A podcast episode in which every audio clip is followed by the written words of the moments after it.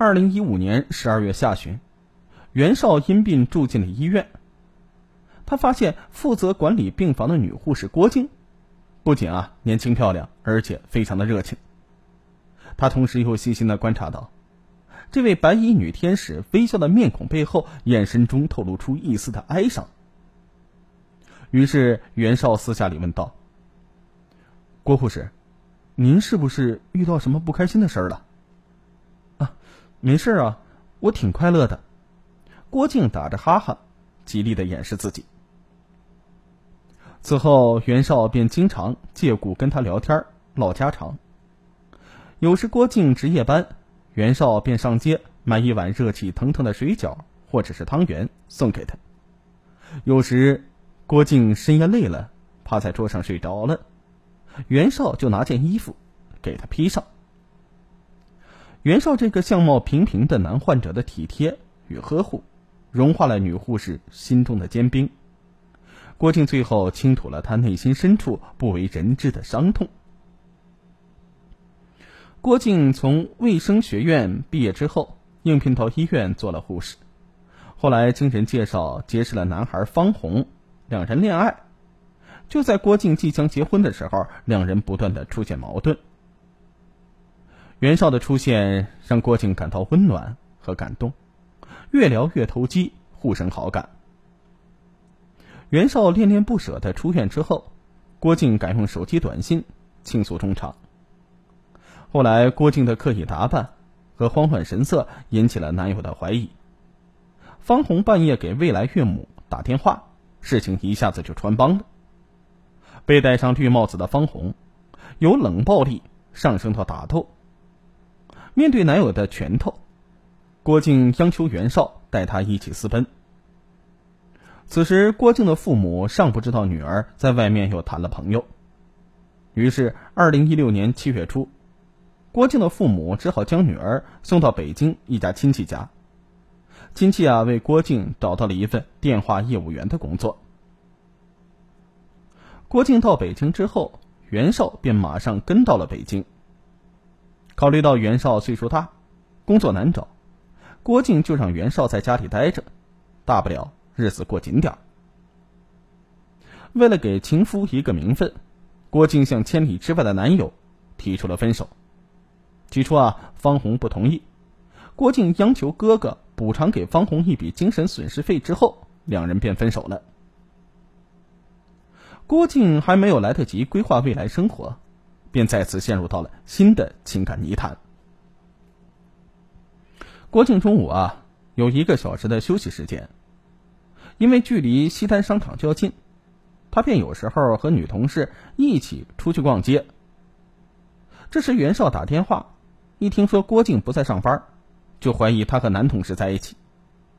他开始用一些恶心的话质问郭靖，令郭靖烦不胜烦。由于整天无所事事，袁绍呢爱上了喝酒，而且酒后喜欢折腾，不是打电话骂人，就是和郭靖吵架。邻居们向郭靖提过意见，还向居委会投诉他们吵架扰民。郭靖觉得袁绍比前男友更加的可怕。为了享受清静的生活，郭靖想出了一个办法。二零一七年四月，郭靖将母亲从老家接到北京。与其同住，让袁绍搬出去，另外租房。当年六月，郭靖到一家卫生站做了一名护士，干起了老本行。为了让男友有个单位管束，郭靖托人帮袁绍找到了一份当保安的工作。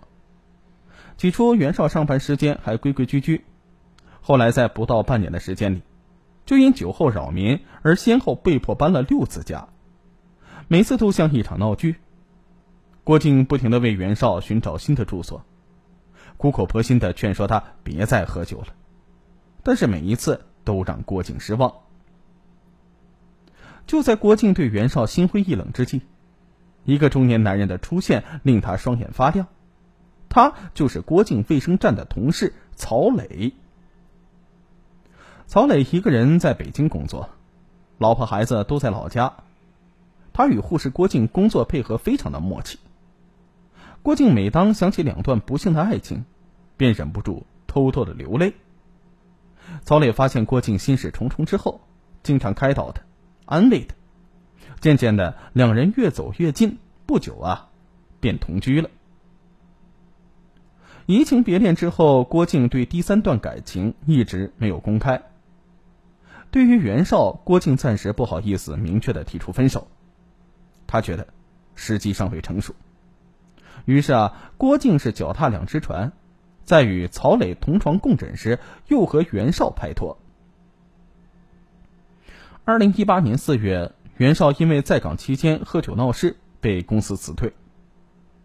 因怕郭靖知道之后生气，袁绍编了瞎话，之后啊被郭靖识破。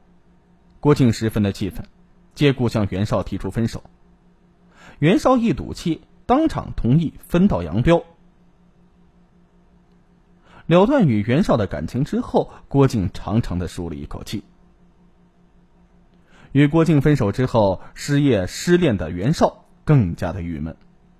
有天晚上，醉醺醺的袁绍在大街上东倒西歪的行走，被一辆摩托车撞倒，造成了骨折。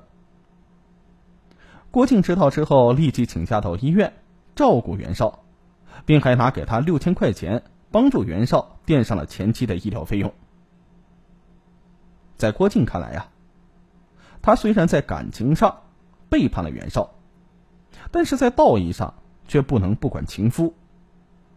郭靖觉得袁绍当初是为他来到了北京，如今突遭车祸，他有义务履行一个亲人的责任。在郭靖的精心照料之下，袁绍半个月之后就出院了。为了不让前男友流落街头，郭靖给袁绍又租了一间房子，预付了三个月的房租。与此同时，他还四处联系，帮袁绍找到一份保险营销员的工作。为了提升袁绍的业绩，郭靖还动员同事跟袁绍签下了几份保单。见郭靖在分手之后对自己还如此的关心，让漂泊异乡的袁绍非常的感动，并产生了破镜重圆的强烈愿望。